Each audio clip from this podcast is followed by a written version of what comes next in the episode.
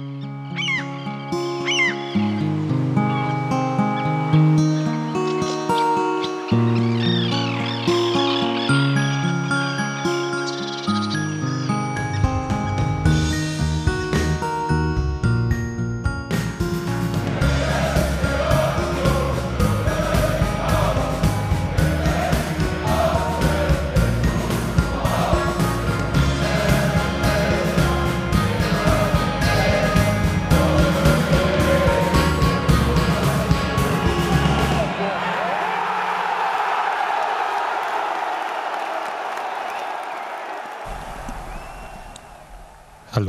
herzlich willkommen zum Textilvergehen. Nach dem 0 zu 2 der Männer des 1. FC Union Berlin beim SV Werder Bremen. Wir senden hier wieder aus der Schorfheide. Der kleinen, kleinen. Schorfheide, der kleinen Schorfheide, nicht die große Schorfheide, Mhm. nicht vergessen, das ist äh, ganz was anderes sonst. Wir, das sind Steffi Ja, und Sebastian? und wir grüßen nach Altkliniker. Nadine, hallo. Hallo, ich fühle mich hier fast alleine. Die Katzen antworten nicht. Ja, unsere Katze ist draußen, ist auch okay.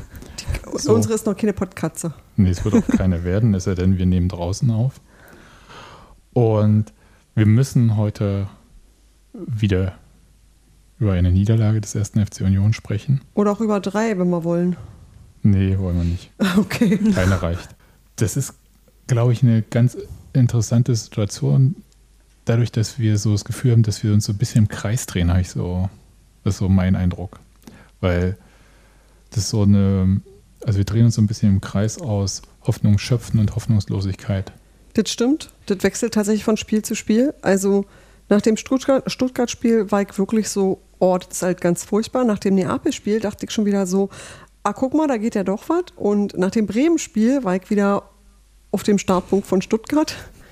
Ja, du hast völlig recht. Wir haben übrigens nicht deshalb, weil wir, also ja, natürlich hassen wir Niederlagen, aber wir haben nicht aufgrund der Niederlagenhaftigkeit keine Folge aufgenommen, sondern weil wir einfach tatsächlich nicht da waren, keine Zeit hatten und einfach nicht mehr als eine Person gleichzeitig ans Mikrofon gekriegt haben. Wir haben eine gute Ausrede, wir haben Urlaub gemacht. Ja, Das war auch notwendig. das ist richtig. Ich bin alt und brauche meinen Schlaf. Und nach so einem drei, äh, zweieinhalb Stunden Schlaf zwischen Champions League und wieder arbeiten gehen, hängt man eine ganze Woche durch, wenn man über 30 ist. Die Älteren werden das verstehen. Ja, auf jeden Fall. Stell dir vor, du bist über 40, Nadine. Oh Gott, Stell dir das nicht vor, das ist furchtbar. habe ich noch sieben Jahre Zeit. Ja, ich möchte ganz kurz eine Sache, dadurch, dass weder Nadine noch Steffi und ich in Bremen waren, aus Gründen, kurz sagen, dass den Berichten nach, und die waren übereinstimmend, wie man so schön sagt, Hm. Die Einlasssituation eine Katastrophe war, dass die Leute, selbst wenn sie pünktlich da angekommen sind, Hm. es nicht geschafft haben, irgendwie alle dorthin zu kommen, wo ihr Block ist. Das heißt, äh, der Stehplatzblock war irgendwann so voll, dass da halt äh, niemand mehr reinkam und dann auch nicht reingelassen wurde oder so, also die Gänge und sowas alles. Und vor allem halt, dass man auch überhaupt erstmal nicht ins Stadion so richtig reinkommt da. Also das war Also das- wirklich, die, haben- die Schilderungen waren so, dass sie quasi über eine Stunde da standen und sich vielleicht zehn Meter was bewegt hat. Ich habe ein Foto von dem gesehen, was da der Eingang war. Ja, ich wollte gerade sagen, das diskutieren wir doch jedes Mal bei Bremen, oder? Also man hört es von allen Fanszenen, die in Bremen gespielt haben und wir haben das jetzt auch schon ein paar Mal durch, dass es jedes Mal dieselbe Scheiße in Bremen ist und dass man da als Fußballfan, als, als Gastmannschaft, als Gastfan überhaupt nicht willkommen ist irgendwie. Oder dass es sich zumindest in diesem Stadion so anfühlt. Also was willkommen sein und trotz Karte nicht reinkommen können. Ich finde, das sind ja schon noch zwei Paar Schuhe. Und das, äh, du hast recht, Nadine, dieses trotz Karte nicht reinkommt, das ist quasi in schöner Regelmäßigkeit dort der Fall. Das ist tatsächlich jetzt nicht unionsspezifisch, sondern das passiert gefühlt allen, die da mit voller Mannschaft antreten. Und das geht so nicht. Also ganz ehrlich, ich, ich weiß auch gar nicht, wie sowas überhaupt zugelassen wird die ganze Zeit und wie man sich das anschaut. Außer wenn man natürlich sagt, Gästefan sowieso egal. Also ich frage mich auch, was daran so schwer ist, Menschen in Fußballstadion reinzulassen. Naja, wir kennen das ja von Dortmund und so. Also so, bloß weil man zu jedem Spiel 80.000 ins Stadion, äh, im Stadion hat, heißt das nicht, dass man weiß, wie man diese Leute da reinbekommt. Ja, aber trotzdem verstehe ich halt nicht, was daran so schwer ist. Also, wie gesagt, das, bei uns läuft es ja auch und dann gehen wir ins Olympiastadion und spielen da und auch da funktioniert es, weil wir einfach zweieinhalb Stunden vorher aufmachen, weil große Stadion, viele Leute. Also das ist, glaube ich, der Trick, Nadine. Genau, was du sagst, dass man einfach sagt, so, okay, wenn der Eingang nun mal halt klein und schmal ist, dann musst du früher anfangen mit Einlass, dann kommen auch alle rein. Aber wenn du dann halt sagst, so kurz vor knapp, jetzt Stunden. und anderthalb Stunden und das reicht halt nicht für alles, was du da so vorhast, dann musst du daran was ändern. So ja. ist ja, ja auch nicht so schwer. Da muss man halt zwei Stunden oder zweieinhalb Stunden vorher aufmachen. Also ja. das, das ist ganz ehrlich, also sage ich jetzt wirklich aus einer sehr bequemen Sicht, ähm, der ich aus bestimmten Gründen noch nie in Bremen als Gästefan war, weil es mich auch wirklich abgeschreckt hat, weil ich immer gesagt habe, ich fahre da jetzt nicht auswärts, um dann, äh, wenn ich Pech habe, gar nichts davon zu haben. Na, vielleicht ja. einfach hinfahren, schön in eine nette Kneipe gehen und, und den Quatsch da nicht machen. Also ins Eisen. Genau, das meine ich.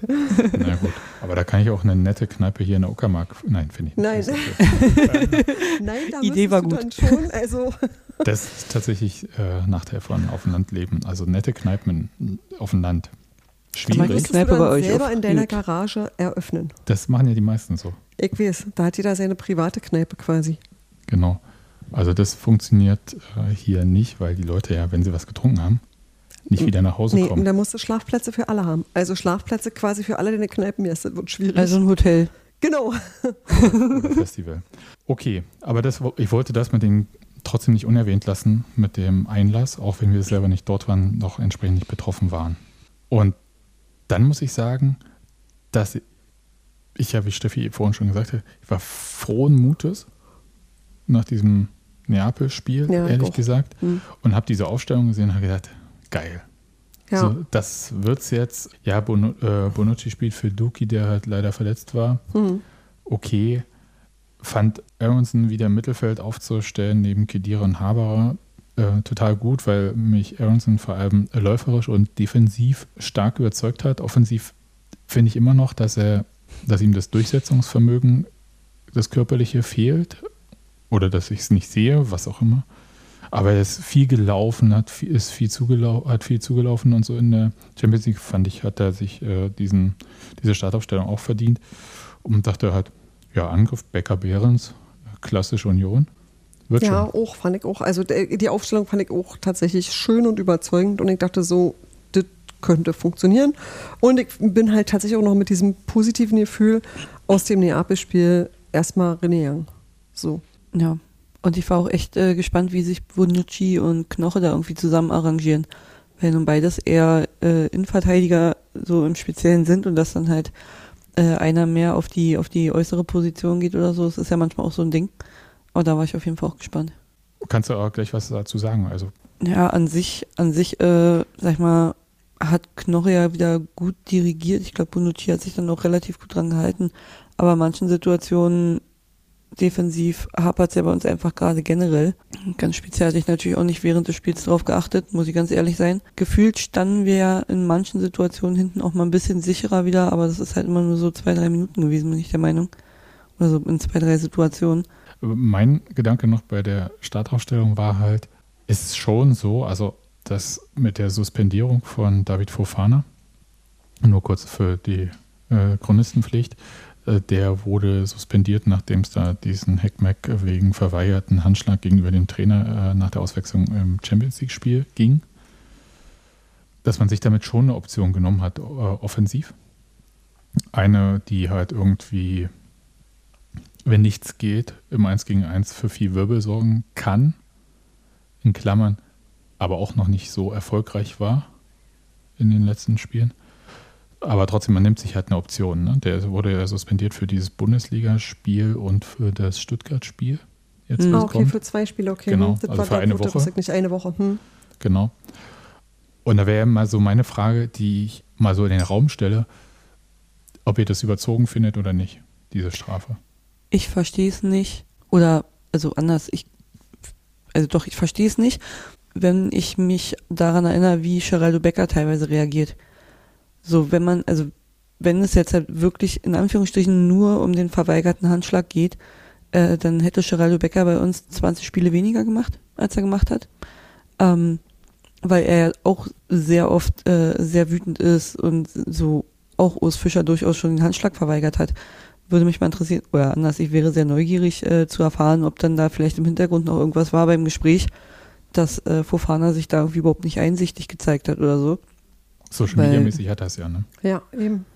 Ja, weil wie gesagt, ne, also Geraldo hat ja da auch schon das ein oder andere Ding geleistet oder es war halt einfach in der letzten Saison so, dass es halt so gut lief, dass man halt sagt, wie mit Max Kruse damals, du kannst immer einen haben, der ein bisschen ausreißt. So, und das wäre dann jetzt halt in einer beschissenen Phase noch solche Themen, ist natürlich, ja, braucht eigentlich auch kein Mensch. Und ich finde halt irgendwie gleichzeitig aber auch, wenn du nicht an irgendeiner Stelle, also wenn du Disziplinlosigkeit, wie auch immer die jetzt konkret aussieht, einfach immer durchgehen lässt, dann schleift sich sowas aber auch ein. Und ich glaube, irgendwann ist irgendjemand der Erste, der dafür, ein paar hinter der Löffel kriegt. Und zwar halt so, ist es halt die einzige medien- und öffentlichkeitswirksame Art und Weise, sowas zu machen. Das ist schwierig. Also das ist, ähm, glaube ich, schon ein Unterschied, ob du sowas jemandem sagst mit einer bestimmten Erfahrung, wo du aber auch weißt, was du an dem hast, so wie halt Geraldo lebst halt nur so, oder ob du das jemandem sagst, der jung und ein Leihspieler ist. Ich glaube, das macht echt einen Unterschied. Also, äh, sag mal so im Sinne, wo Erziehung noch irgendeinen Sinn hat. Und dann aber auch diese, wenn du, ähm, naja, Sachen schleifen lässt. Ich kann tatsächlich überhaupt nicht beurteilen, wie schlimm das war und ob da noch irgendwas anderes war und blau und blub dazu halt überhaupt ja nicht. Aber ich kann grundsätzlich nachvollziehen, dass man ab irgendwann sagt, ähm, ich kann mir das nicht immer angucken. Ich muss irgendwann noch mal was machen und es muss auch sichtbar sein, dass ich äh, da was gemacht habe. Ob das jetzt konkret angemessen war, das weiß ich natürlich überhaupt ja nicht. Das, glaube ich, kann niemand beurteilen, der nicht dabei war. Ja, also ich sag mal so an sich, ne, wenn es jetzt nur darum ging, um den Handschlag, im Endeffekt der Trainer ist eine Respektperson. Das ist ja nichts anderes als ein Lehrer. Ja, genau. So, ne? Und du hast dich halt solchen Leuten gegenüber, solange wie die dich natürlich auch respektvoll behandeln, hast du dich halt auch respektvoll denen gegenüber zu verhalten. Und so ein Handschlag gehört halt einfach dazu. Wenn man jeder Spieler in jeder Mannschaft von jedem Verein, wenn er vom Platz kommt, klatscht mit seinem Trainer ab, klatscht an der Bank ab. So, ne? Egal wie das Spiel war, egal ob man zufrieden ist oder unzufrieden ist mit damit, dass man halt runter muss, man klatscht halt ab, fertig. So. Keine Ahnung, eigentlich ganz einfach. Ich glaube, das, äh, was wir merken, ist halt, dass das tatsächlich nicht so ist, dass man da eine totale Blaupause anlegen kann. Ich glaube, Nadine, du hast total recht mit diesem Respektpersonen-Ding. Ich glaube aber auch, dass Steffi den Punkt, ich glaube, du hast es gerade gesagt, dass man im Erfolg über solche Sachen leichter drüber gehen kann. Und jetzt im Misserfolg, so müssen wir es ja sagen, ja, in so einer Niederlagenserie, Ja, dass man da halt äh, viel stärkere Antenne, also einen besseren Empfang hat auf der Antenne quasi und da sensibler ist bei dem Thema.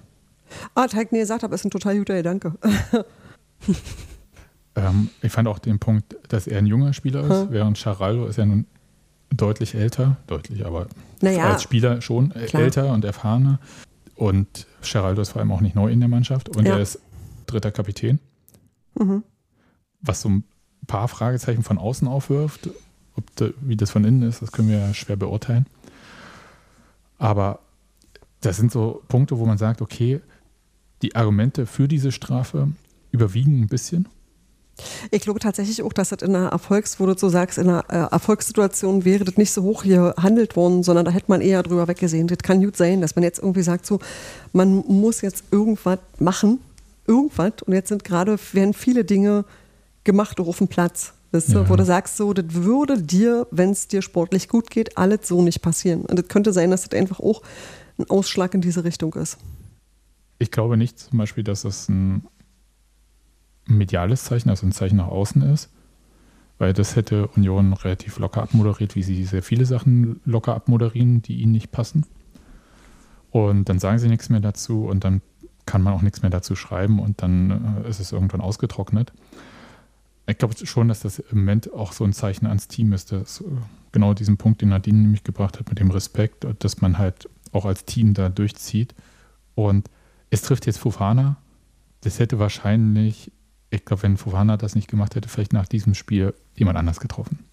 Ah, ist möglich. Mhm. Also das ist dann halt so. Also irgendwo gibt es halt so, ich hätte beinahe gesagt, gibt so einen Werkzeugkasten als Trainer an Maßnahmen, Ja, den man so hat. viel Eskalationsmöglichkeiten hat man nicht. Wenn man als Trainer wahnsinnig aktionistisch wird in solchen Situationen, dann verzettelt man sich sowieso komplett. Und das ist halt, ich sag mal, auf der Eskalationsstufe nicht ganz weit oben, aber es ist jetzt auch Aber nicht schon ganz- spürbar. aber es ist schon sichtbar. Ha. Ja, und Union ist halt schon immer auch ein Team gewesen und zeigt es halt auch in den kleinen Punkten. Und wenn da dann halt jemand raussticht, gehen sie halt gegen vor. Ja, aber wie gesagt, das Gegenbeispiel ist dann halt meinetwegen, jedenfalls von außen betrachtet, Geraldo Becker und Mhm. die Aktionen sind halt mehr von Geraldo, aber wer weiß, wie das dann halt gelaufen ist. Also, weil ich habe auch erst gedacht, vielleicht haben sie so ein bisschen aufsummiert. Ich meine, ist halt dann auch nicht mit der Mannschaft rausgegangen nach dem Stuttgart-Spiel, sondern ist mit Geraldo in die Kabine gegangen. Ja, keine Ahnung. Aber sportlich muss ich sagen, nimmt man sich eine Option, aber gleichzeitig zieht man ja auch die anderen in die Verantwortung damit. Also das ist jetzt Hm. ist nicht so, dass du sagst, werfe ohne Grund Freddy Renault aus der Mannschaft. Ha. Ja, also ist jetzt auch kein Spieler, wo du sagst, es ist äh, äh, jemand, der die Achse bildet bei Union. Vielleicht da- deswegen auch ein, ich sag mal in Anführungszeichen, leichtes Opfer. Ja, nimmt dir schon Flexibilität. Also nimmt dir schon Möglichkeiten. Sportlich, ja. klar. Aber ja, Aber es Also schadet auch nicht groß. ja, ich kann es auf alle Fälle nachvollziehen, dass man, dass man sowas macht, weil ich einfach auch Lehrerin genug bin, um auch zu sagen, es gibt Momente, wo mir einfach auch der Kragen platzt. so. Ja, wo Regeln halt auch für alle da sind Genau. und das, was du ja am Anfang gesagt hast, wenn, sie, wenn man das so einschleifen lässt, dann äh, das kriegt man nie wieder eingefangen. Genau. Also das wird äh, schwierig. Ja, ich, ich wollte bloß ein bisschen mal darüber diskutieren, weil ich halt tatsächlich bei der Aufstellung so ein bisschen drüber gestolpert bin und dachte, ha, so im 1 gegen 1 eigentlich schon so ein Spieler, den du da gerne als Option hast. Und Ja. der ja auch gebracht wurde, wenn wir mal die letzten Spiele so gucken, gerade so, wenn es dann nicht gelaufen ist, äh, kam er dann meinetwegen rein und dann kam zumindest irgendeine Art von Bewegung rein, auch wenn vielleicht nichts Zählbares raussprang. Das Spiel ging los und das Spiel ging super los, übrigens in Bremen, möchte ich sagen. Also es glaube ich, war keine Minute gespielt. Geraldo läuft zur Grundlinie und zwar an der, ähm, an der Strafraumgrenze und gibt den Ball in den Rücken und Trimbo trifft ihn nicht richtig und der Torhüter kann ihn einfach aufnehmen. Und da habe ich gedacht, ja, jetzt geht's los. Mhm. Genau das. Nach dem Neapel-Spiel jetzt voller Druck. Ich war voll dabei. Ja, man hatte Hoffnung. Ja. Und das Witzige war, es ging ja dann auch ein paar Minuten so weiter, also auch wenn da jetzt nicht noch mehr Chancen in dem Sinne rauskamen. Ähm, ich fand, dass man sehr gut sehen konnte, dass bei Bremen sehr viel auch nachgedacht wurde bei den Spielern. Es ist nicht so, dass die da eine super Sicherheit hatten hinten. Und dann so ab der 10. Minute war, also mein Gefühl war es 10. Minute, vielleicht auch nach einer Viertelstunde, ging es eigentlich komplett an Bremen, so das ähm, quasi Zepter des Spiels. Und ich habe es nicht ganz verstanden. Ich habe es wirklich nicht verstanden, warum man Bremen das so einfach überlässt. Ich glaube, es reichte dann schon, dass Trimi, der, also ohne dass man da jetzt Trimi zum Sonnenbock, Sonnenbock macht oder so, aber es reichte dann diese Situation, dass Trimi wirklich komplett frei vorm Tor steht und das Tor nicht trifft, ähm, dass in den Köpfen von den Spielern es anfängt mit Scheiße, jetzt geht das wieder los. Und wenn dann ein, zwei Sachen nicht hinhauen, verkrampft sich das noch mehr in den Köpfen und schon bist du wieder in dieser Dauerschleife drin, mach keinen Fehler, mach keinen Fehler, mach keinen Fehler, mach keinen Fehler. Und ja, was passieren? Fehler. Ja, Mhm. das oder man traut sich halt auch nichts. Ne? Also entweder man Genau. macht einen Fehler oder man traut sich halt nichts. Und das Nicht-Trauen fand ich ehrlich gesagt, also Fehler vorne relativ egal, finde ich immer noch. Ja, wer die nicht im Mittelfeld macht oder in der Defensive da den Ball verliert. Aber vorne eigentlich ja recht egal. Aber Union kam soweit nicht und es war schon recht einfallslos, ähm, fand ich von Union, weil es sehr viel über rechts ging, sehr viel der Versuch, irgendwie Geraldo einzusetzen. Und wir haben in den letzten Spielen sehr viel Abseits gesehen, in dieser Partie auch ein bisschen. Und das hängt so ein bisschen am Timing. Also das, was du ja auch gerade gesagt hast mit den Fehlern, dieses Nachdenken und Angst haben, da irgendwas falsch zu machen.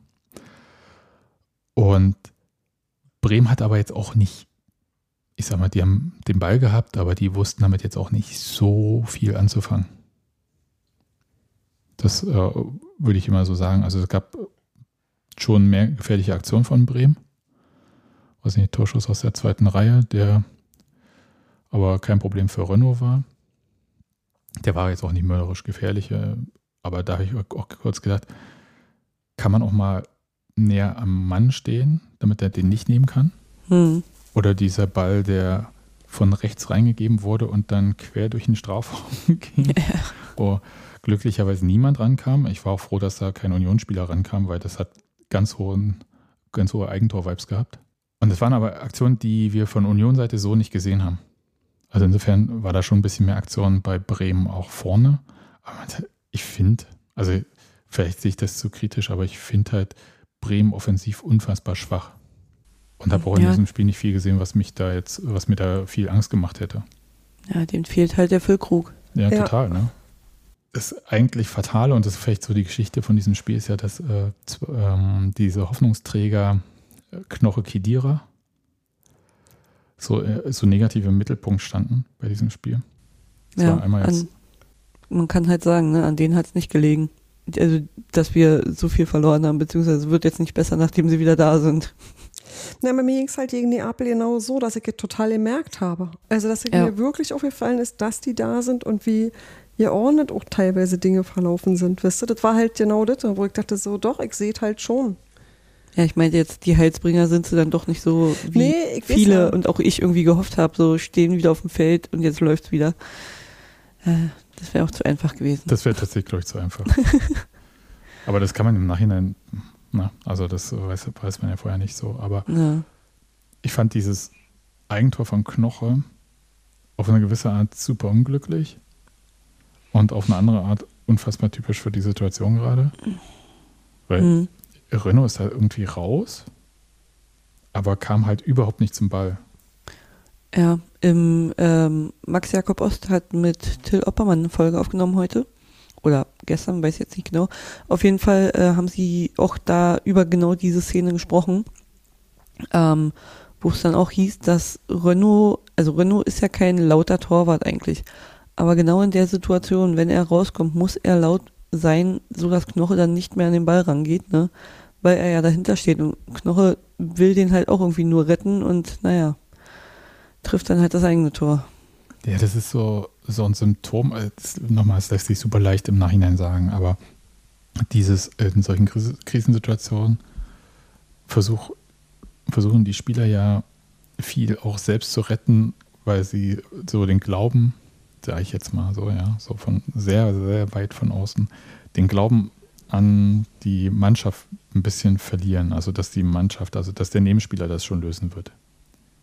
Hm. Weil der ist ja dafür da, Hm. zum Beispiel. ja, Und dann versuchen die immer alles mit so einer, dann gehe ich da hin.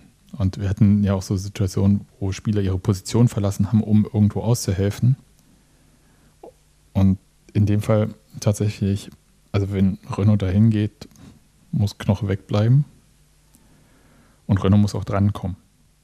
Also, das war halt so, oh, ich habe es erst nicht gesehen, weil was zu diesem negativen Spiel ein bisschen passt, wir haben das Spiel beim Spazierengehen am Strand geguckt, mit dem Telefon in der Hand ge- langgelaufen und es war ganz gut so, weil, In Das- Bewegung sein. weil es gleichzeitig dieser Spaziergang auch so ein bisschen Frustabbau draußen war. War windig und so weiter und so fort. Und äh, ja, also das, und da habe ich erst gedacht, oh Gott, wie haben die den denn reingemacht? Und dann habe ich gesehen, dass das Knoche das war. Ich war so, boah, ja. Der Stadionsprecher hat Rafael Bourré äh, gefeiert, der sich ja auch selbst, also was ich auch sehr witzig fand, dass der zum Feiern rausrennt, so als hätte er das Ding gemacht. So, nee, du warst da nicht mal mit der Haarspitze dran. Uri ist auch, egal, ich sag nichts, ist deren Problem. ja, und der zweite Spieler war Rani Kedira natürlich, ne? Das in der zweiten Halbzeit Ja. am Mittelkreis, so ein Abprallerball, der irgendwie dahin kommt und wirklich mit voller Motivation, ich muss diesen Zweikampf jetzt gewinnen. Hätte man nicht müssen, ne? Also dieses so. Und geht halt so motiviert rein. der wollte ihn nicht treffen, ja. Also es war jetzt Hat nicht er so ein krasser An Andrich-Move, hätte ich beinahe gesagt. Aber im Wir Effekt mussten alle daran denken. Gleiche, oder?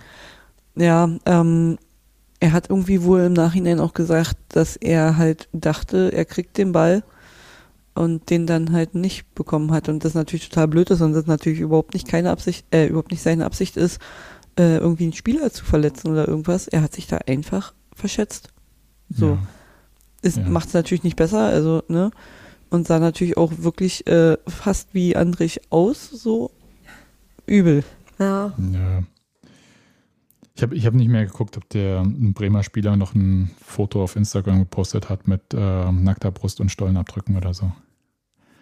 Aber ja, Ist jetzt auch nicht so mein Kink, also äh, die wichtige Frage jetzt. so. Wie lange, glaubt ihr, wird er fehlen?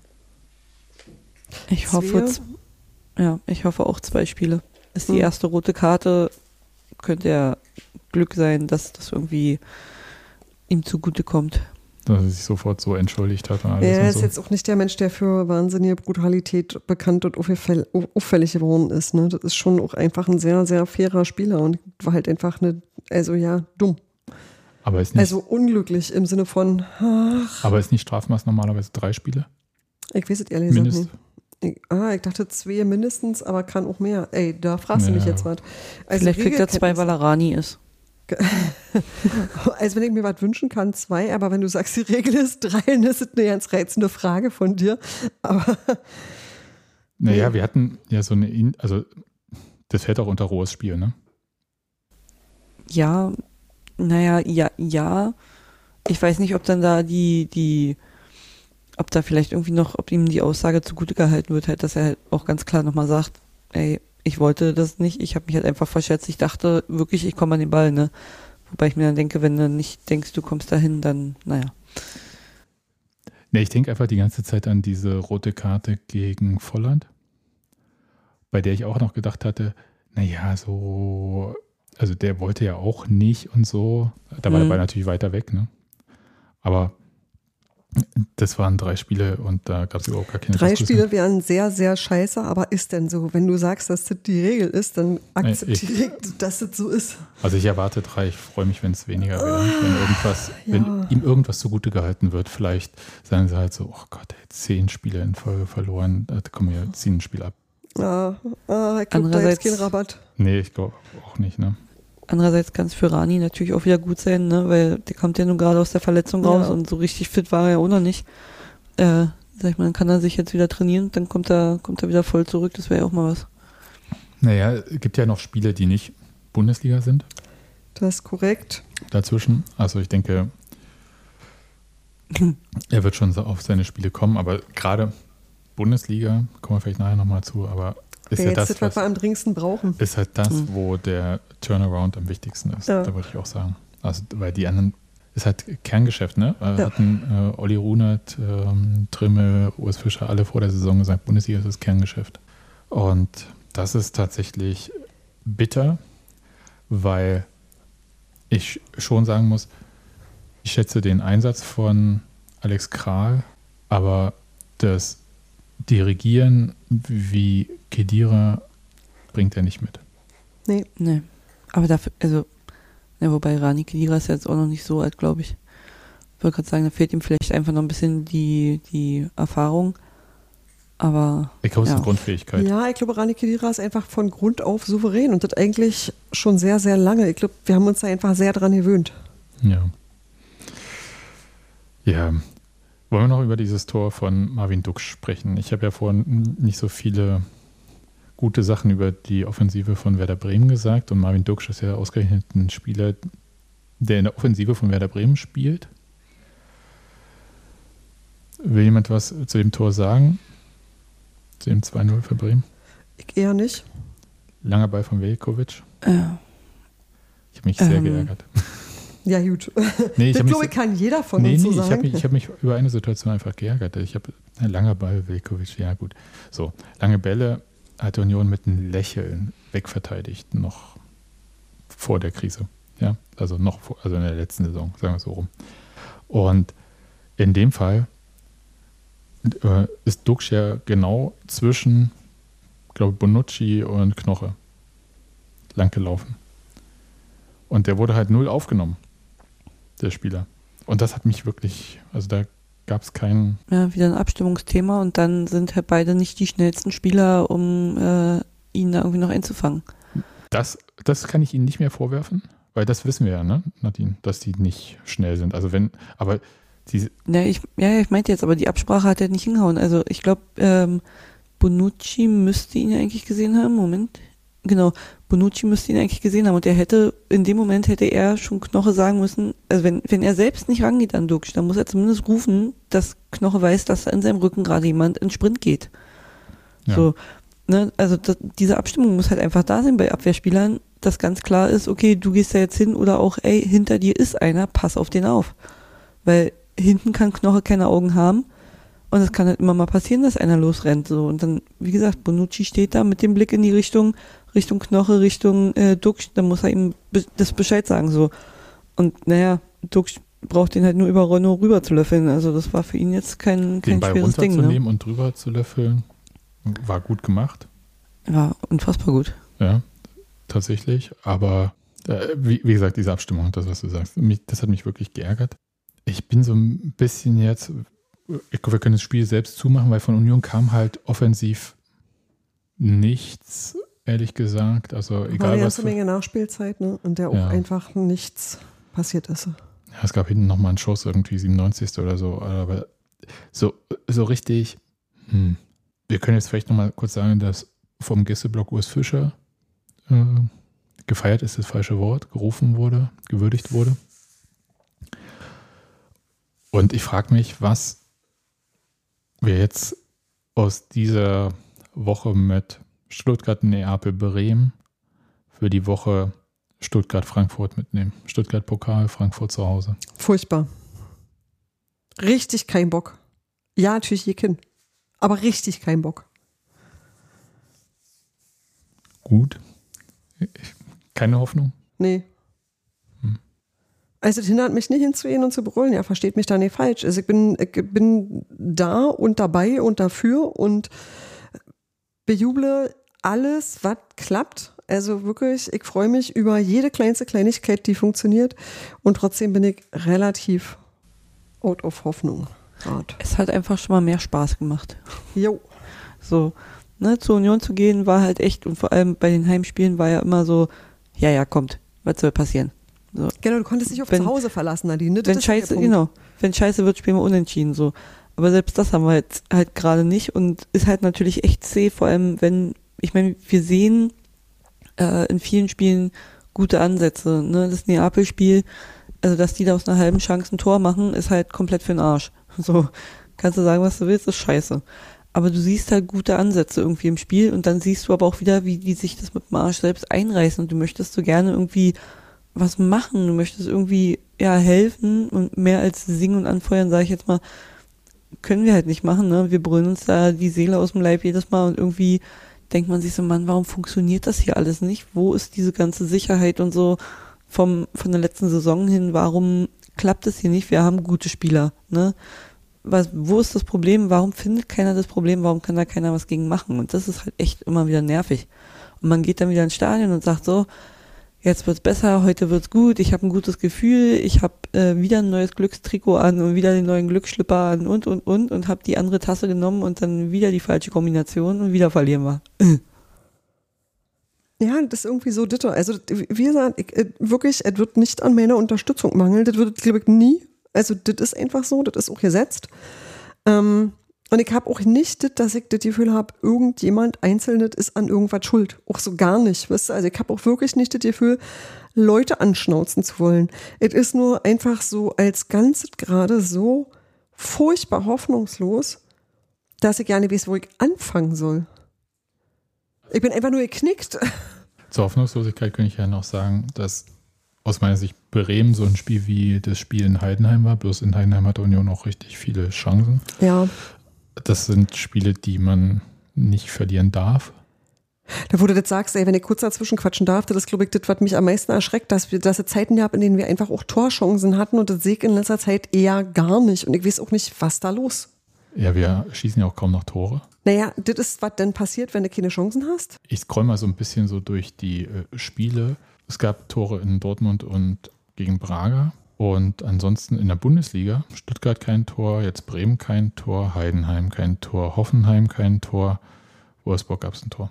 Also es fallen halt auch wenig Tore. So, aber soweit wollte ich gar, noch gar nicht hin. Es gibt auch was, was so ein bisschen Hoffnung machen kann. Und das ist, was ich sehe, dass gerade die Liga aktuell wirklich die Mannschaft lähmt.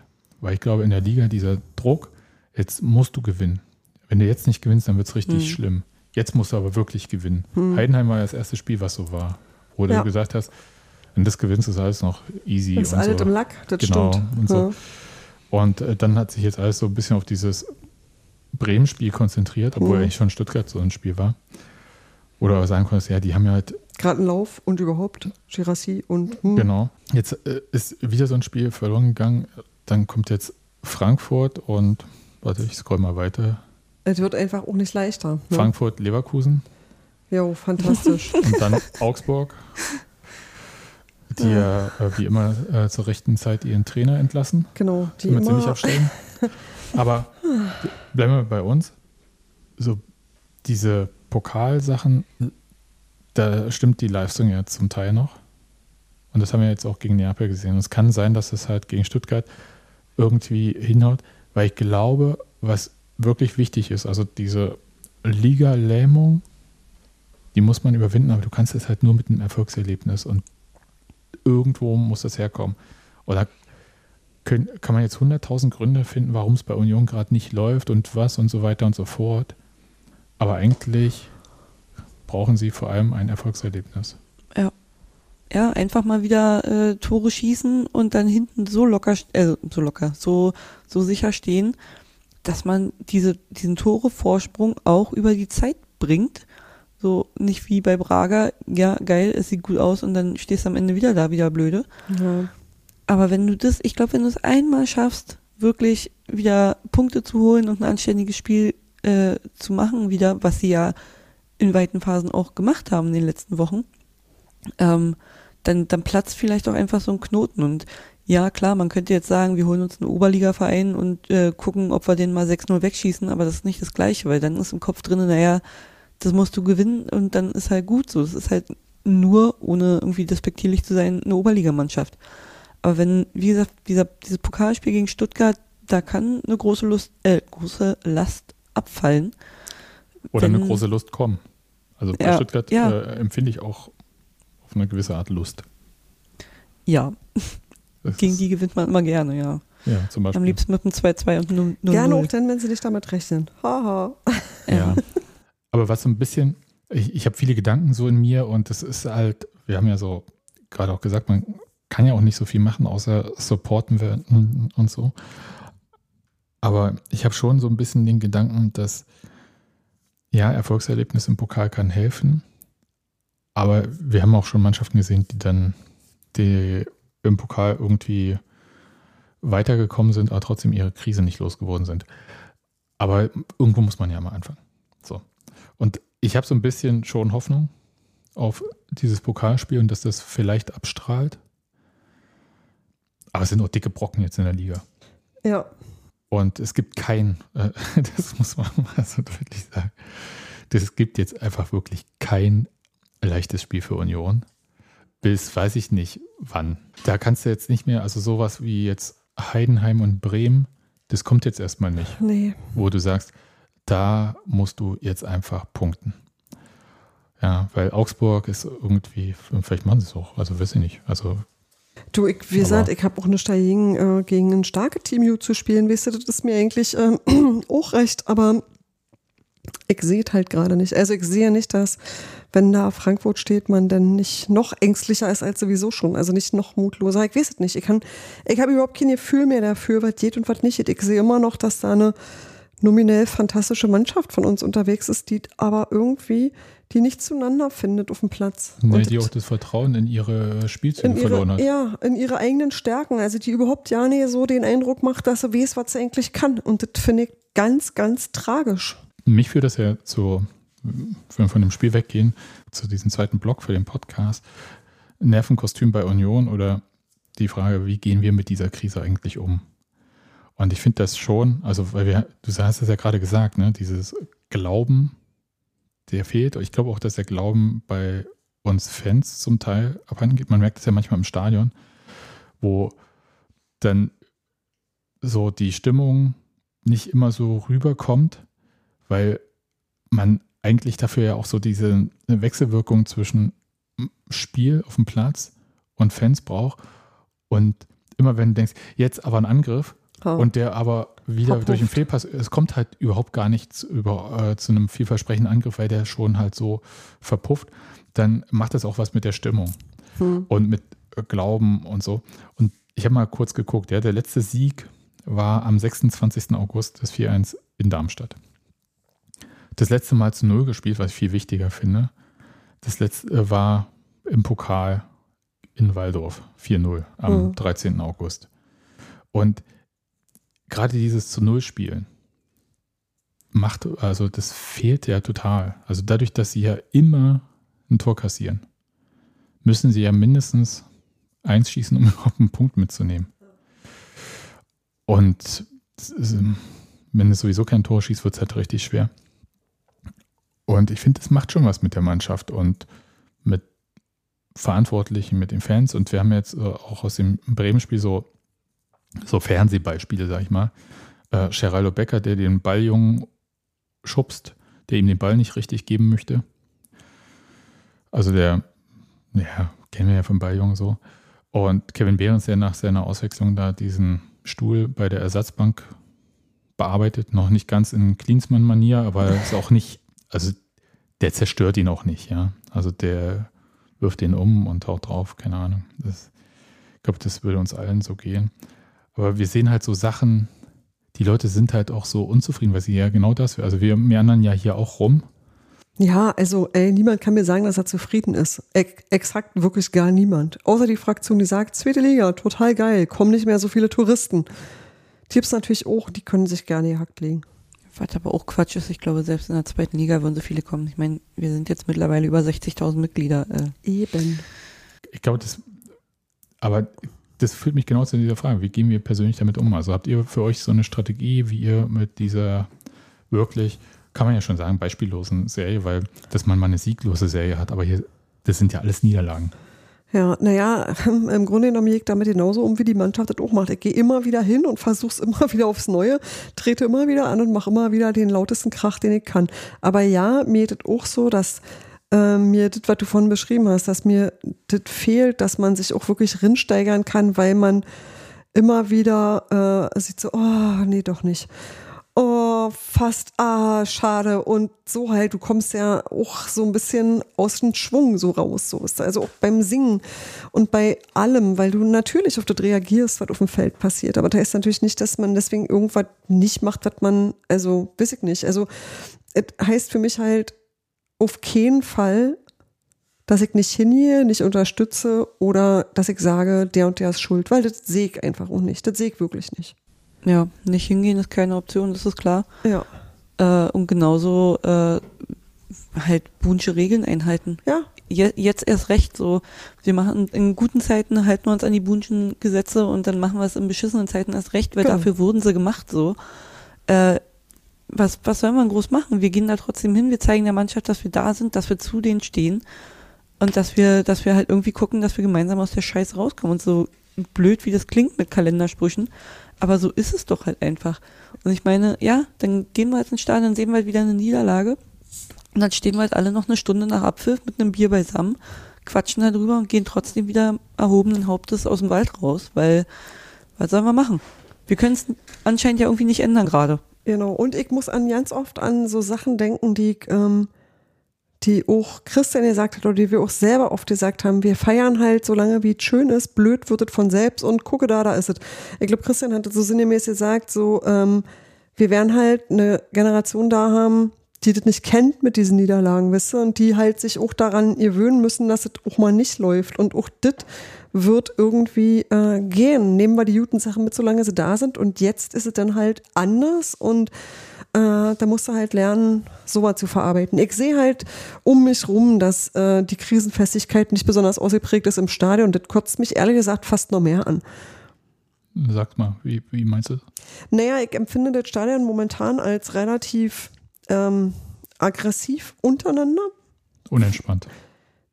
Nee, unentspannt ist wirklich das falsche Wort. Die Leute pumpen sich an, sind geneigt, Maulig. sich auf die Fresse zu hauen, sind äh, geneigt, sich gegenseitig Bierbecher an den Kopf zu werfen und wirklich, die werfen die aufeinander und nicht auf irgendwas oder wisst ihr, sondern die sind halt wirklich eklig zueinander, weil sie mit der Situation nicht klarkommen. Und das finde ich viel, viel schwieriger als fast alles andere, weil mir dieser Zusammenhalt untereinander eigentlich so äh, was sehr, sehr wichtig ist. Und wenn du zusammen feiern kannst, musst du halt zusammen auch das aushalten. Das war aber das, was ich eigentlich meinte, weil was ihr jetzt so an mit der Situation umgehen, das betrifft ja so vor allem irgendwie, wie man zu der Mannschaft steht. Ich glaube, das steht überhaupt nicht zur Disposition oder zum Verein. Egal, was da jetzt irgendwie passiert, wir werden ja nicht deswegen nicht mehr Union-Fans sein. Nee, Das, das, ist, ist korrekt. und ich glaube, das muss man mal vielleicht vorneweg auch mal so deutlich sagen. Und sollte jetzt irgendwie das Unerträgliche irgendwann mal äh, so passieren, dass man absteigt, die wäre auch in der zweiten Liga da. So, Ja, das klar. ist, das, ich finde, das ist so, das kann man schon mal als gegeben hinnehmen. Hm. Darf man aber auch ruhig laut sagen. Ja, aber ich gehe so lange zur Union mittlerweile und ich habe noch keinen Abstieg mitgemacht. Also ähm, Nadine, Was? wie jung Ja. bist du denn? ja, Er Erfolgsfan. Ich bin erst spät zur Union gegangen. Aber ähm, tatsächlich so, ey, ne, dann meine Güte, und genau, aber genau das sagt's ja halt auch so, ne? Wie jung bist du denn, dass du noch nicht abgestiegen bist? Ja, Leute, ne? Wir, wir haben Ewigkeiten lang eine Hochphase gehabt und ich meine, von der ersten Liga geht's halt nicht weiter hoch. Beziehungsweise wir haben das, was weiter hoch geht, schon gemacht mit Conference League, Europa League und jetzt Champions League. Ja. Aber noch weiter geht's halt nicht. Also es geht halt irgendwann nur runter. So. Oder halt gleichbleibend. Ja, meine Güte, aber wenn es runtergeht, auch das werden wir alle überleben. Er ist schon 18 Jahre her, der letzte Abstieg, stimmt. Ich habe gerade kurz nachgerechnet. ähm, Nadine ist halt wirklich einfach jung. Na, kam 2006 Ja. quasi. Ja, also im Jahr passend. 2006. Ja. Was ich aber vor allem meinte, und das äh, geht so ein bisschen in die Richtung, die Steffi beschrieben hat, wenn Leute halt, wenn man meinetwegen aggressiv untereinander ist oder unentspannt oder was auch immer so, äh, zeigt es ja, dass man diese Situation uns ja alle nicht kalt lässt. Nee, natürlich Das nicht. merken wir ja auch. Also Kommentare im Blog oder wo auch immer werden mal, äh, gehen mal ein bisschen, werden ein bisschen schärfer, sagen wir es mal so. Ähm, und das ist auch okay, die Leute sollen das irgendwie raus. Aber wie geht man persönlich damit um, dass einen das nicht angreift? Das war eigentlich so mein Punkt. Und ich kann nur für mich sagen, ja, also ich lese zum Beispiel keinen Quatsch mehr. das, das klingt jetzt total simpel und äh, das sollte man prinzipiell machen, nein. aber äh, so der Punkt, bei Union macht es einen das ja ziemlich einfach. Das, gi- die Spiele können wir alle sehen. Also mir muss niemand jetzt noch was erzählen zum Spiel oder äh, irgendeine Statistik auskramen, was ich nicht selber gesehen habe oder nicht weiß. Ich weiß, Union hat zehn Spiele in Folge verloren. Danke, weiß ich. Dann äh, zu suchen, wann das das letzte Mal der Fall war, I don't know. Äh, Das Wir macht meine Situation. äh, verbessert aber Das nichts. macht meine Situation nicht besser. Es ist halt einfach äh, eine Riesenscheiße. Okay. So. Und ich lese zum Beispiel keine Social Media Kommentare außerhalb, also großartig von anderen Leuten irgendwie, die, wo ich die, deren Meinung ich sowieso nicht sowieso schätzen würde. Also Leute, die mir da halt dazwischen kommen. Wir haben zum Beispiel jetzt das Beispiel bei uns auf der Facebook-Seite von Textilvergehen. Sind sehr viele Leute, die uns in den letzten Wochen da gerne reinschreiben wollen, wie, äh, dass wir endlich absteigen sollen und sonst was. Da ist der Blockierfinger sehr äh, locker gesetzt. Ja. Das muss ich mir nicht antun. Also das können die gerne irgendwo anders erzählen, aber wozu sollen die mir das erzählen? Ja, also das, die Leute lasse ich nicht in meinen Kopf. Das ist zum Beispiel so ein Punkt irgendwie. Und ich lese aber trotzdem, also es, ich mache jetzt hier nicht so, wie heißt das auf Neudeutsch, News Avoidance, ja, ich vermeide jetzt nicht Nachrichten über Union an sich.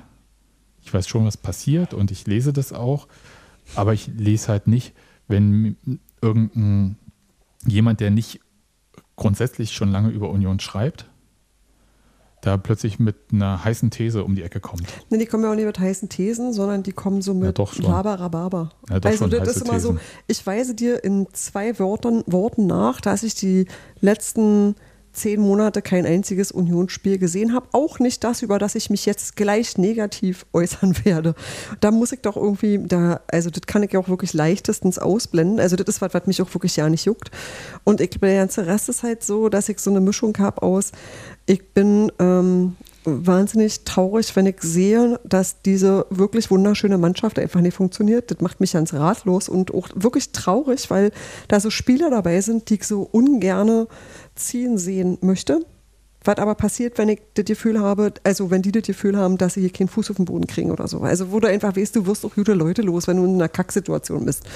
Und ähm, das finde ich irgendwie äh, betrüblich als Aussicht. Weißt du, das ist so was, wo ich sage, davon trenne ich mich ganz schwer. Und andererseits sage ich mir, wer sich die letzten vier Jahre bei Stuttgart angeguckt hat, hat doch auch gesehen, Ruff und runter, Ruff und runter, Ruff und runter und dann stehst du halt doch wieder da. Und wenn du halbwegs vernünftig geplant hast, kommst du damit auch zurecht. Deswegen bin ich auch irgendwie ja nicht, wie soll ich sagen, das, ich habe keine Endzeitstimmung oder sowas, wisst ihr? Ich hab, also das habe ich so, das habe ich so nicht, aber ähm, also ich traue einfach unseren Leuten insgesamt zu, dass die, egal wie gerade sportlich läuft, Dinge über kurz oder lang geregelt kriegen. Und es kann aber sein, dass mir diese Lösung im Detail nicht so gut gefällt. So, ich gehe so ja davon aus, dass die mir im Detail eher nicht so gut gefällt, aber ich lebe dann halt natürlich damit. Zu diesen, ähm, dass man es ja auch momentan einfach nicht so, so erklären kann, alles hat gestern auch, genau, Mars war es, geschrieben. Äh, ich kann den nun andauernden Misserfolg ebenso wenig erklären wie zuvor, zuvor den dauernden Erfolg. Und genau Absolut. das ist es ja. Ja. Ne? So wie wir das, wie wir die ganze Zeit darstellen, wenn alle gesagt haben, so, was ist denn bei euch los? Und wir gesagt haben, ja, keine Ahnung. Wir ohne. Plötzlich Stehen wir halt jetzt da? Ja, werden wir halt jetzt wieder gefragt, was ist denn bei euch los? Und wir stehen Ja. wieder da, keine Ahnung. Nee. So, Ja, keine aber, Ahnung. Aber Was- das ist ja, das ist ja eine Sache, weil es ist auch schwer, glaube ich, für mich zumindest, immer zu erkennen, dass etwas nicht nur an einer Sache liegt. Es gibt ja einfach wahnsinnig viele Einflüsse und äh, wenn man offensichtlich Erfolg oder Misserfolg hat, gibt es dann halt sehr viele tolle Analysen, die dir im Nachhinein erzählen, woran hat es hier liegen. Ja. Woran hat das hier liegen? Und, aber das ist, ja, da- also das, davon mache ich mich übrigens total frei, weil die Kann Symptome sehe Hm. sehe ich ja und im Nachhinein das Besserwissen ist auch nicht so. Und ich glaube, was uns allen schwerfällt, äh, als Fans vor allem, ist halt, dass wir ja sehen, was nicht funktioniert Hm. und wir die ganze Zeit rumrätseln, warum. Wir rätseln darum, ob es in der Mannschaft stimmt oder nicht stimmt. Dann sagen Spieler, nee, stimmt in der Mannschaft. Ich habe von, dann gucken wir, ja, sind dann vielleicht äh, irgendwie Leute dabei, die irgendwas, keine Ahnung, ja, Verletzte, Sperren, Spieler spät verpflichtet, wissen wir alles. Ja, ka- aber hat auch schon funktioniert. Und insofern ist es halt was, wo du sagen kannst, du hast immer einfach ein gewisses Risiko drin und mal verwirklicht es sich und mal drei Jahre lang nicht. Ja, aber das macht einen ja wahnsinnig. Natürlich. Ja, dieses, dass das alles so komisch ist und gleichzeitig, und das hast du ja gerade gesagt, Steffi, dieses, bei dir macht sich keine Endzeitstimmung breit und aber weil du dieses Vertrauen in die sportliche Führung hast und die werden schon ihre Entscheidung treffen und die werden dir vielleicht nicht gefallen oder sehr sicher nicht gefallen. Und genau das ist bei mir. Bei mir macht sich sportlich überhaupt gar keine Endzeitstimmung breit. Genau. Das muss ich mal klar sagen. Das ist hier der, was, der neunte Spieltag? Ja. Okay, das ist der neunte Spieltag und hat sechs Punkte, ist nicht Tabellenletzter und hat eine auf dem Papier individuell gut besetzte Mannschaft und auch sonst, der Verein fällt nicht auseinander. Das hatten wir ja schon mal in der Folge irgendwie vorher, dass wir, äh, also wir haben da einfach eine sportliche Krise, Hm. Aber da ist jetzt nicht so, dass hier plötzlich Abwahlanträge da, dann wird das Präsidium vom Aufsichtsrat abgesetzt, geht ja bei Union äh, und so weiter und so fort. Ja. Solche Sachen haben wir nicht. Da, wir haben keine Fraktion eigentlich, die sich im Verein irgendwie bilden und die die Fans so entzweien. Das sind alles Situationen, wo wir sagen müssen, und ich finde, das äh, ist auch ganz wichtig, die Fans stehen komplett da zusammen. Ja, das ist mein Eindruck auch. Ja, auch wenn das jetzt untereinander irgendwie anstrengend, Ja, ja, ja, nervig, dieses aggressiv, was auch immer und so. Genau. Aber zur Mannschaft hin. Ja. Lass wir mal die Pfiffe von in der Champions League ein bisschen weg, die da so von auskommen. Habe ich aber nicht so viel gehört, ehrlich gesagt, weil ähm, wir waren halt auf Aber der uns Gegengerade. da auch eher nicht der Da Fall. kam Ja. Pfiffe. Und Aber diese Endzeitstimmung habe ich trotzdem, die betrifft aber überhaupt gar nicht das Gesamte, die betrifft äh, tatsächlich äh, eher das Trainerpersonal. Ja, das meine ich. Also ich, ich habe auch halt genau das Gefühl, dass sich sportlich Dinge verändern werden, die ich scheiße finde, aber die trotzdem nicht daran rütteln, dass Union einfach Union bleibt. Und ich habe auch nicht das Gefühl, dass wir uns, wie soll ich sagen, also ich habe immer sehr doll die Hoffnung, dass die Leute bei uns inzwischen gut rechnen können und bestimmte Risiken einfach nicht mehr eingehen. Und dass trotzdem, also dass man tatsächlich im schlimmsten Fall auch einen Abstieg verkraften würde. Wisst ihr? Auch wenn das totaler Rotz ist, auch wenn ich das überhaupt gar nicht hoffe übrigens. Ähm, aber äh, es ist nichts, von dem ich denke, alle zerbricht dann. So, das ist tatsächlich nicht, nicht mein Eindruck. Und ähm, weil ich wirklich auch den Eindruck habe, eher, dass das alles in vielerlei Hinsicht seriös geführt ist. Ja, du gehst immer Risiken und ja, es ist immer noch Auer, wenn die sich verwirklichen, auch schlimm weil vor allem immer, es betrifft Mitarbeiter. Ich habe nicht das Gefühl, dass es mich betrifft, weißt du? Das ist es ja nicht, sondern betrifft immer die Leute, die beim Verein arbeiten, weil das immer, und zwar meine ich sowohl die Spieler als auch alles, was drumherum ist, weil das immer die Stelle ist, an der eingekürzt wird, wenn irgendwas doof ist. Und ähm, das finde ich also das ist, was ich meine mit, das ist der Teil, von dem ich sage, deswegen hoffe ich, dass sich da nichts verwirklicht so, sondern dass man es irgendwie, dass man es irgendwie geregelt kriegt. Und trotzdem glaube ich, es wird Änderungen geben, die ich blöd finde. Ja, aber äh, sprechen wir es mal kurz aus. Weil ich finde, wie kann, also wir haben ja so ein bisschen jetzt gesprochen, wie wir als Fans irgendwie mit dieser Situation umgehen, umgehen können, irgendwie. Und das insgesamt halt doch schon eine, trotzdem diese Einheit da ist. Aber wie geht denn Union mit dieser Situation um und was können sie eigentlich machen? Also wir haben jetzt diese Suspendierung, die hatten wir ganz am Anfang besprochen. Das ist zum Beispiel eine Maßnahme, die man ja, treffen kann. Dass du sagst, hier seht ihr, ich tue etwas. Klar. Ja, ja auch, Nein, äh, auch, intern, um halt so diese ja Reihen zu schließen. Natürlich. So. Okay, dann kannst du, medial stellt sich diese Trainerfrage ja total leicht. Ich finde das Wahnsinn, ehrlich gesagt, wie leicht die sich da stellt, wenn man misst, ähm, also weil die zu einer Frage medial sich teilweise gestellt hat, wo ich gedacht habe, das ist aber im Verein noch überhaupt gar kein Thema. Wir sind ja hier nicht, Entschuldigung, beim FC Augsburg. Ja. Ja, wo man das ja wirklich in, äh, in, schöner Regelmäßigkeit macht. Ich hoffe, dass es so ist. Und da gibt es ja äh, ein ganz anderes Grundvertrauen. Gibt ja dieses äh, Zitat von Paul Dardai, dass man als Trainer so lange fest im Sattel ist, bis man sechs Spiele in Folge verloren hat. Ich fürchte, dass er da auch äh, durchaus aus Lebenserfahrung spricht. Ich glaube, prinzipiell hat er auch recht, aber ja. äh, wie gesagt, da, da, spricht er ein bisschen mehr jetzt hier, also weil diese, man muss den Verein dann kennen, beziehungsweise diese Geschichte mit dem Trainerteam, die ja. da geschrieben wurde. Und die Frage ist ja, es muss sich ja erstmal durchsetzen, im entscheidenden Gremium, das ist ja das Präsidium dann wahrscheinlich, hm. müsste sich ja durchsetzen, dass es so nicht mehr, also der Glaube müsste verloren gehen, dass man die Wende schafft mit diesem Trainerteam. So, und da bin ich mir immer noch nicht sicher, also, weil da dringt ja auch nichts nach außen bei Union. Auch wie immer. Ja, das heißt. Und vielleicht auch besser so. Das ist ja so ein, ja, so ein Glaskugelthema. Und ich finde halt die Frage schon interessant, ob da was passieren würde.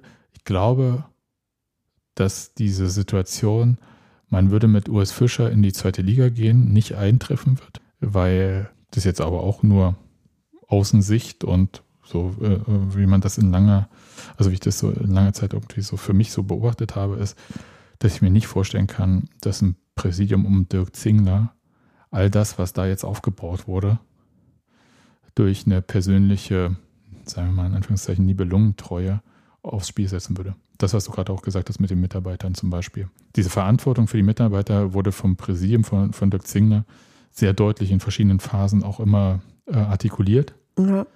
Und ich glaube, das Wohl des Vereins wird immer über allem stehen. Über ja. jeder einzelnen Person. Also jedenfalls, solange die Entscheider so in der Rolle da sind, wie sie aktuell da sind. Ja, aber wer garantiert uns dann, dass wenn Urs Fischer gehen muss, dass es dann besser wird? Ich meine, wir haben den Quatsch ja kannst ja eigentlich äh, vergleichen, sag ich mal, Uwe Neuhaus war ja auch sieben Jahre, glaube ich, bei Union. Mhm. Und dann kam ja Trainer nach Trainer nach Trainer nach Trainer und Ja. Urs Fischer war dann der, der es dann, naja, übertrieben Jahre später. dargestellt.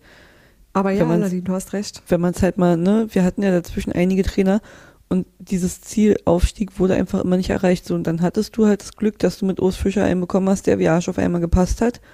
So, und wer garantiert denn, dass wir, wenn Urs Fischer geht, wieder unseren Urs Fischer bekommen, mit dem es dann wieder funktioniert?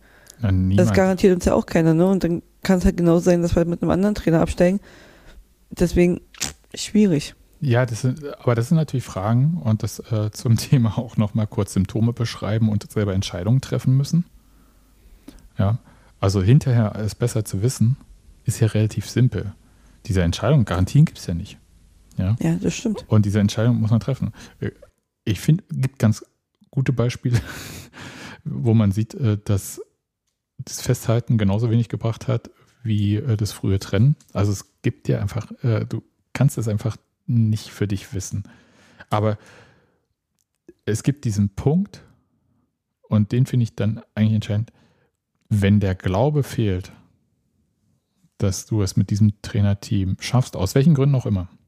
Wir wissen nicht, wie die Stimmung so intern ist und wie sich äh, Personen unter solchen Stresssituationen, wir haben ja auch darüber gesprochen, wie Fans sich vielleicht im Verhalten ein bisschen verändert haben, äh, wie auch Personen in solchen Situationen sich verändern. Also meinetwegen dünnhäutiger werden. Ich kann mich an den späten Uwe Neuhaus, der war jetzt äh, nicht die gelassenste Person. Nicht, nicht der beste launte? Mensch im Universum. Ja, und ich glaube, das ist dann halt so. Und äh, das äh, schlägt sich dann halt durch. Und ich weiß aber nicht, wie das ist. Ja, und für mich ist tatsächlich die Frage, wie hoch ist der Kredit? Ja, Äh, Ich kann nur sagen, dass ich natürlich, das eine dieser Entscheidungen, die ich ganz, ganz, ganz, ganz schlimm finden würde. Ich hatte vor, mit Urs Fischer alt zu werden. Und ich habe mir so eine Christian Streich-Nummer gewünscht, wenn ich ehrlich sein soll. Und ich habe auch immer noch Bock, ihm ein Denkmal zu bauen. Weil das wirklich tatsächlich einfach, äh, weil der was geschafft hat, von dem ich nicht dachte, dass es möglich ist. Und deswegen hat Urs Fischer bei mir natürlich unbegrenzt Kredit. Aber ich muss halt auch nicht den ganzen Stab von Menschen und diese ganze Konstrukt, diese ganze Vereins-, Sport- und Dingsabteilung am Leben erhalten, erhalten, das ist nicht meine Verantwortung. Und deswegen ist es natürlich auch leicht, so zu sagen. Das verstehe ich schon. Ja, und vor allem ist Urs Fischer ja nun auch jemand, der ja abseits von dem, dass er uns sportlich äh, auf jeden Fall riesen, riesen Leistung vollbracht hat für uns oder für den Verein, ist er ja menschlich auch ein Typ, der Union komplett verstanden hat und äh, auch genau weiß, so, ja, ich äußere mich zum Sportlichen und zu allem anderen äußere ich mich hier nicht groß. Probleme werden intern geregelt, nicht extern und, und, und, ne? Also, dass er dieses ganze Union-Ding einfach sehr schnell, sehr gut verstanden hat und einfach wie Arsch auf einmal reinpasst. Und das darf man ja auch nicht vergessen. Also es ist jetzt kein Trainer, der sich irgendwie hinstellt und sich als größten Typen der Welt irgendwie feiern lässt oder so, sondern der immer sein Ding macht und sagt, nö, das hier ist unser Ziel, da halten wir dran fest und wir gucken mal, wie es wird. Und dann halt auch immer Volk sagt so, ja, das ist jetzt gerade eine gute Phase, gucken wir mal, erstmal 40 Punkte, dann gucken wir weiter. Und halt nicht irgendwie diese Höhenflüge, ich meine, wir kennen ja auch noch Werder Bremen, äh, wo die gesagt haben, oh, wir sind hier sicher durch und äh, Klassenerhalt haben wir geschafft, bumm, Abstieg. So, und sowas würde halt von Urs Fischer nicht kommen. Der sagt halt 40 Punkte und dann wird weitergemacht und erst wenn wir die 40 Punkte haben, kommt das neue Ziel und und und, ne? Halt einfach auch diese, diese Bodenständigkeit, die er hat, die passt halt einfach auch so gut. Und das ist halt schwer, da jemanden zu finden, der dann ähnlich gut passt. Ja, vergleichbare Qualitäten hat auch in jeder Ja. anderen Hinsicht. Das ist Genau, abseits des Platzes So. einfach, ja. Ja. Ja, das ist aber, also da möchte ich jetzt auch kurz sagen, ach, es klingt jetzt die ganze Zeit so, als ob ich irgendwie null Emotionen bei dem Thema hätte. Ich habe da sehr starke Emotionen. Ich möchte nicht, dass das irgendwie passiert. Aber ich würde erstmal sagen, ein Denkmal würde er sowieso bekommen, aus meiner Sicht. Egal, wie das jetzt irgendwie in dieser Saison ausgeht oder nicht. Weil jetzt einfach diese Verdienste so riesig sind, jetzt so einen Fußabdruck beim Verein hinterlassen. Ja, größer kannst du nicht mehr werden. Hm. Weil, Es ja, realistisch gesehen, oben, realistisch gesehen, Meisterschaft, Pokalsieg ist halt, also dann ist Ja. der Pokalsieg wahrscheinlicher so, aber Ja, aber das ist auch irre, ne? Also, dass wir über sowas überhaupt äh, reden, das ist noch ja, steigerbar. deswegen ist, aber viel größer als jetzt wird's halt nicht. Nee, das stimmt schon auch. Ja. Und aber ich finde ja, dass man trotzdem, äh, ihr diskutiert das aus meiner Sicht so aus dem Punkt, dass im Zweifelsfall ein neuer Trainer so sein müsste wie Urs Fischer. Ich finde nicht, dass es so ist, sondern weil Nee. jede Person ist erstmal anders und wir haben uns halt so dermaßen daran gewöhnt auch. Und Ja, das ist für uns gehört das, so wie äh, ihr das gerade auch beschrieben habt. Er verkörpert die Union-Prinzipien, aber weil er sie aufgenommen hat oder weil er sie auch mitgestaltet hat, das wissen wir ja schon gar nicht mehr, was wie in welcher Wechselwirkung passiert ist. Ich- aber für uns ist das, gehört das halt schon dazu so. Ich will da keinen, keinen neuen Trainer haben, der graue Haare hat, eine schwarze Brille trägt und ein Basecap aufhat. Alles gut. Ähm, naja, ich ich, meinte auch so, eher so im aber ja, ja, ich, Verhalten, nicht genau, Aussehen. ich weiß, ich weiß, lass mich weiterreden. Ähm, vom Sportlichen her, klar, da kannst du bestimmt auch Trainer finden, die einen attraktiveren Fußball spielen lassen, der erfolgreich ist, keine Frage. Und die vielleicht auch die Spieler, der vielleicht die Spieler nochmal weiterbringt und weiterentwickelt und äh, auch ähnlich gute Ziele mit dem Verein erreicht, wie das, was Urs Fischer erreicht hat. Aber rein menschlich, dass der einfach so reinpasst und die Sachen annimmt. Und ich bin groß der, also klar, er hat seine Einflüsse mit reingebracht, aber er hat sich auch sehr Union angepasst, finde ich. Oder passt halt einfach gut rein. Keine Ahnung, ob er sich anpassen musste. Und ich glaube, das zu finden, wird halt schwierig. Hm. So, und ja, jeder Mensch ist unterschiedlich und genau deswegen, ne, Urs Fischer ist halt wie er ist und meiner Meinung nach, schon ein paar Mal jetzt gesagt, passt er halt, wird bei anderen schwierig. Dass wir sportlich jemanden finden, der genauso gut oder besser als Trainer fungieren kann, keine Frage. So, ne, also Urs Fischer hat nicht den Trainerposten erfunden. Das ist klar. Aber ja, keine Ahnung, es wird halt, also es würde mir schon irgendwie extrem wehtun, äh, einen anderen Trainer zu sehen. Und ich sag mal, ich bin ja mit Uwe Neuhaus zur Union gekommen und als der dann weg war, war das für mich echt erstmal schwer. Ja. So, weil der war immer da. So, und Urs ist jetzt halt auch immer da seit fünf Jahren. Hm, Ja, ist auch so. Es ist eine schwierige Diskussion, muss ich sagen, weil es halt, wir wissen, dass solche, Situ- also die werden zwar auch emotional betrachtet, logischerweise, sonst ähm, würde man nicht zehn Niederlagen am Stück mit so einem Trainer gehen. Ich glaube, das wäre bei anderen Trainern, auch bei Union, nicht einfach so möglich. Aber man muss trotzdem darüber reden. In der sportlichen Leitung sind die Leute vielleicht emotional bei dem Thema dabei, aber sie äh, können ja natürlich trotzdem Entscheidungen treffen und sich vorbereiten auf Situationen. Und es muss mir, also selbst wenn es jetzt nicht rauskommt, wenn jetzt plötzlich alles wieder Krise vorbei und es pendelt sich irgendwie ein und so weiter und so fort, dann redet halt auch keiner drüber.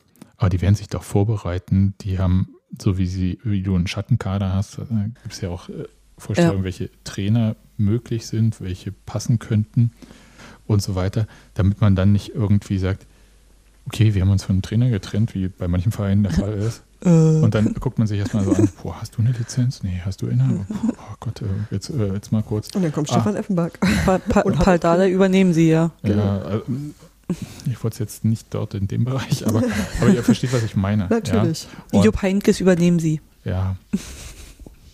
besseres Beispiel. ja. aber da, das ist so, so ein bisschen ein Moment für, äh, für mich, wo ich sage halt, da trennt sich halt das, was wir emotional, die wir da so gebunden sind, wollen und wie halt eigentlich in einer funktionierenden sportlichen Umgebung auch Entscheidungen getroffen werden müssen Ja, und Vorbereitungen. Also Das führt ja auch zu so einer Situation, dass natürlich auch, ich sag mal, wenn du dieses komplette Urvertrauen hast zueinander, das ist ja dann irgendwann vielleicht auch weg, ne? Wenn man sich begegnet. Und ähm, es g- gab ja immer mal früher Geschichten, also jetzt auch keine Geschichten von Union, aber so, dass wenn äh, ein Trainer plötzlich den sportlichen Leiter nicht mehr erreicht oder der nicht für Gespräche oder für die äh, schwer zu erreichen ist, dann denkt man sich ja vielleicht auch einen Teil, ne? Also so. Und ich bin ja tatsächlich gespannt, wie solche Situationen bei Union gelöst werden. Ich hoffe einfach, dass sie insgesamt fair und im Sinne des Vereins gelöst werden. Und dann, Irgendwo sitzt wahrscheinlich ein, ein Trainer auf halb gepackten Koffern, weil ähm, die Verantwortlichen dann. Ja, aber ne, also ich meine, wir kennen Union, so die, die, die schmeißen keinen Trainer raus, um äh, dann dazustehen und zu sagen, ähm, was machen wir denn jetzt? Sondern die haben Plan B und die haben den Plan B schon in der Hinterhand. Und irgendwo wird ein Trainer wahrscheinlich schon angerufen worden sein, so, hey, hier, hm, grundsätzlich, wie sieht's denn aus? Also, das ist, alles andere wäre ja auch extrem blauäugig. Aber hoffen wir halt einfach, dass es so ist, wie du sagst, der kann seinen Koffer wieder auspacken, weil die Mannschaft findet wieder zurück in eine Spur und äh, holt ein paar Siege. Und dann, ja, tut's mir leid für den anderen Menschen, aber wenn man die Wahl hat zwischen irgendeinem anderen und Urs Fischer, würde ich jetzt erstmal mal Urs Fischer nehmen. Man nimmt ja auch immer das, was man kennt. Ich finde es auch wirklich. Ja, was der Bauer nicht kennt, ist er nicht. Naja, ja. ja, aber Urs Fischer hat halt auch einfach nachgewiesen, was er kann. Und das ist Ja. ja, Ja, ganz schön viel. ja. Okay, das war mal eine ganz interessante Art von, ich sag mal, in Anführungszeichen Trainerdiskussion, ähm, wo wir so ein bisschen drumherum getanzt sind. Die Diskussion ist, es gibt keine Diskussion, Urs muss bleiben. Ja. ja, das ist tatsächlich irgendwie äh, ein sehr großer Wunsch von mir. Ja, an die Mannschaft. Ja, genau. Spielt so, dass Genau. Urs bleiben kann. Genau, gebt euch mal bitte Mühe, ich möchte Urs behalten. So, das nämlich. Dann können wir hier mal so einen Punkt machen und kurz die gute Laune-Nachrichten noch anwerfen.